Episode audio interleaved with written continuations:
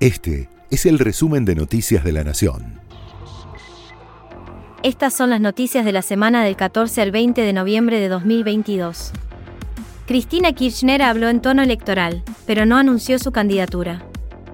Fue el encabezar el acto en La Plata por el Día de la Militancia, que conmemoró el 50 aniversario del regreso de Juan Domingo Perón a la Argentina. La vicepresidenta reivindicó sus dos mandatos y dijo que sin ella el peronismo se dividiría. Aunque se refirió a las elecciones del año próximo, no adelantó si será candidata ni qué rol jugará. Además, habló del atentado en su contra, volvió a criticar a la justicia y exigió reforzar la seguridad en el conurbano. Dicen que tenemos que volver a la, década del 90, otra fuerza política muy novedosa, no tan novedosa porque dice que el gobierno de los 90 fue el mejor de la historia y el ministro de la convertibilidad el mejor de la historia. Mira vos. Mira vos. Y dicen que son lo nuevo. Muchachos, acá lo único nuevo que hay somos nosotros, el cambio, los que cambiamos la Argentina después del 2001, de la crisis del 2001, fuimos nosotros. Con ese 22% de votos de quien fuera mi compañero de vida, que se cargó el país al hombro aunque el país se lo llevó puesto a él también. Mauricio Macri le contestó a Cristina Kirchner. El líder del PRO se refirió al discurso de la vicepresidenta, insistió en que el kirchnerismo es un mal para el país y volvió a hablar sobre las candidaturas de 2023. El exmandatario acusó a la vicepresidenta de tergiversar el discurso y con esa maniobra enloquecer a los argentinos con, dijo, datos que son falsos y propuestas que no cierran. Lo que vimos anoche es una, otro, otro capítulo de, la Argentina de la insensatez de la que nos tenemos que alejar. Claramente. Entonces, si ella será candidata o no, claramente ella va a seguir teniendo cada vez un porcentaje menor, pero todavía de gente que la sigue, que, que, no analiza la información en profundidad de lo que ella dice y repite esas mismas cosas que no tienen ningún sentido, y que encima termina avalando que ella habla del diálogo, el futuro, eh, volver a restablecer una mejor calidad de vida y destruye todos los días algo más de la institucionalidad. O sea, lo que hizo en el Congreso el otro día no tiene precedente. Sobre la posibilidad de postularse como candidato a presidente el año próximo, Macri expresó lo siguiente. Yo tengo la misma pasión y me siento comprometido con la gente que me despidió ese histórico 7 de diciembre. Después, afirmó que hoy ya hay dos candidatos muy lanzados dentro de PRO y otros dentro del radicalismo. Quiero ver que ellos vayan creciendo y transmitiendo esas ideas, agregó. Alberto Fernández llegó al país tras participar en la cumbre del G20. Arribó este viernes proveniente de Indonesia luego de una escala en Madrid.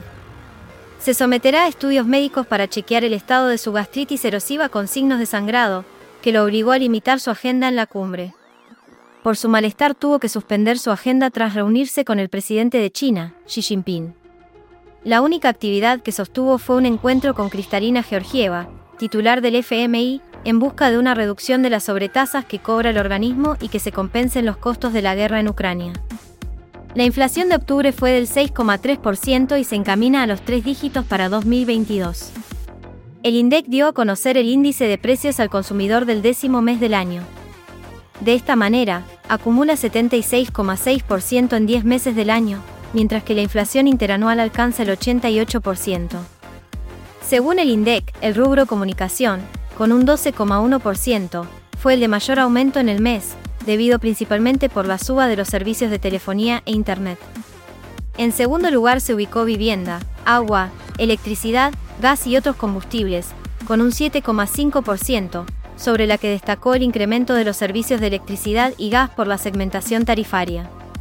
De acuerdo con el relevamiento de expectativas de mercado que publica el Banco Central a partir de las proyecciones de analistas especializados, la proyección de inflación para 2022 se ubicará en un 100%.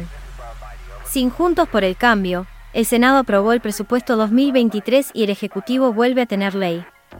La oposición no participó de la sesión y el oficialismo hizo uso del quórum. Aprobó el presupuesto por unanimidad, con 37 votos.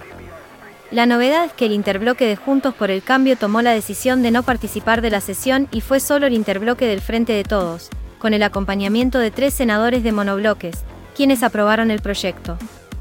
Con esta votación por unanimidad, tomando a todos los presentes en el recinto, el presupuesto general de la Administración Nacional para el ejercicio 2023 será girado al Ejecutivo Nacional en las próximas horas. En la misma sesión se aprobó el proyecto de ley que prorroga por cinco años la vigencia de los impuestos a las ganancias y a los débitos y créditos bancarios, conocido como Ley del Cheque. También sigue el monotributo, el impuesto de capital de la cooperativa y el adicional que se agrega al cigarrillo. Todos ellos vencían a fines de 2022 y representan el 32% de la recaudación impositiva. Denunciaron penalmente a Cristina Kirchner por desobedecer el fallo de la Corte Suprema sobre el Consejo de la Magistratura. La denuncia la realizó el diputado nacional José Luis Expert, e incluye a los senadores que votaron la designación de Martín Doñate como consejero por la tercera minoría del Senado. Previamente el bloque de senadores y senadoras del PRO presentó en la justicia el amparo, anunciado días atrás para frenar la designación de Doñate en el Consejo de la Magistratura. En el planteo, que aún está pendiente de sorteo para ver en qué juzgado queda radicado, pidieron que se ordene al Senado que designe el macrista Luis Juez como consejero titular. En el escrito señalan a la presidenta del Senado por haber posibilitado una situación de violación de derechos de rango constitucional que es, consideran, arbitraria, ilegal y manifiesta. Fito Páez fue el gran ganador de los Latin Grammy. El artista rosarino se impuso con el mejor disco de pop rock por los años salvajes, y en los apartados de canciones de rock y pop rock que grabó junto a Carlos Vives. La banda platense El Mató a un policía motorizado también obtuvo su estatuilla por mejor álbum de rock. Rosalía, Jorge Dresler y Marco Antonio Solís fueron algunos de los más destacados de la ceremonia, que se realizó en Las Vegas y premia a los mejores artistas latinos. Esto decía Fito Páez.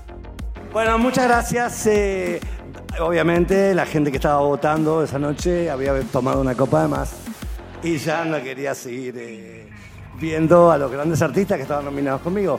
Así que sí se los voy a dedicar este a todos mis amigos por la borrachera que se agarraron todos los que estaban votando esa noche. Y hoy pago la segunda vuelta. Muchísimas gracias. Martín de Micheli fue presentado en River como nuevo entrenador. El exdefensor siempre fue el que tuvo más consenso entre los dirigentes y Francescoli. Su contrato se extenderá hasta diciembre de 2025. De Michelis viene de ser entrenador del equipo juvenil del Bayern Múnich, donde concluyó su carrera. Además llamó a darle apoyo al saliente entrenador Marcelo Gallardo, y utilizó una frase suya para mantener el optimismo de los hinchas. Sigamos creciendo, dijo al asumir. Con cambios en la lista comenzó la cuenta regresiva para el debut de la selección en Qatar. Tras el amistoso en el que Argentina goleó 5 a 0 a Emiratos Árabes Unidos, Scaloni hizo la lista para el Mundial. Luego del primer entrenamiento en Qatar, desafectó a Nicolás González y a Joaquín Correa, por no estar bien físicamente, y convocó a Ángel Correa y a Tiago Almada. En los entrenamientos restantes, y con fecha límite al lunes, el cuerpo técnico analizará las condiciones en las que llega el resto de jugadores que arrastran molestias, como Marcos Acuña, Paulo Dybala y Cristian Romero, y decidirá si realiza más cambios en la nómina definitiva. El debut de la selección será el martes ante Arabia Saudita a las 7 de la mañana de nuestro país. Esto decía Scaloni. O sea, uno cuando sale a jugar siempre, siempre quiere dar el máximo. No, no, no le puedes decir eh, no meta la pierna, eh, eso, lo tenemos claro. Eh, sí es verdad que hay algunos que no jugaron por precaución y, tenían alguna molestia, entonces a eso sí que nos lo arriesgamos. El resto ha jugado y el que estaba bien ha jugado los minutos que, ha podido y, no se le dice mucho más. Ellos son bastante grandecitos como para saber si, están en condiciones de seguir o no. ¿Físicamente terminaron todos bien?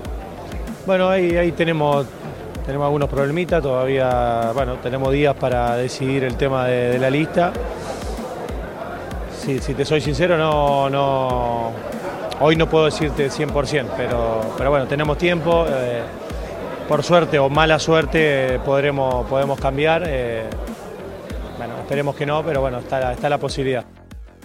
Este fue el resumen de Noticias de la Nación.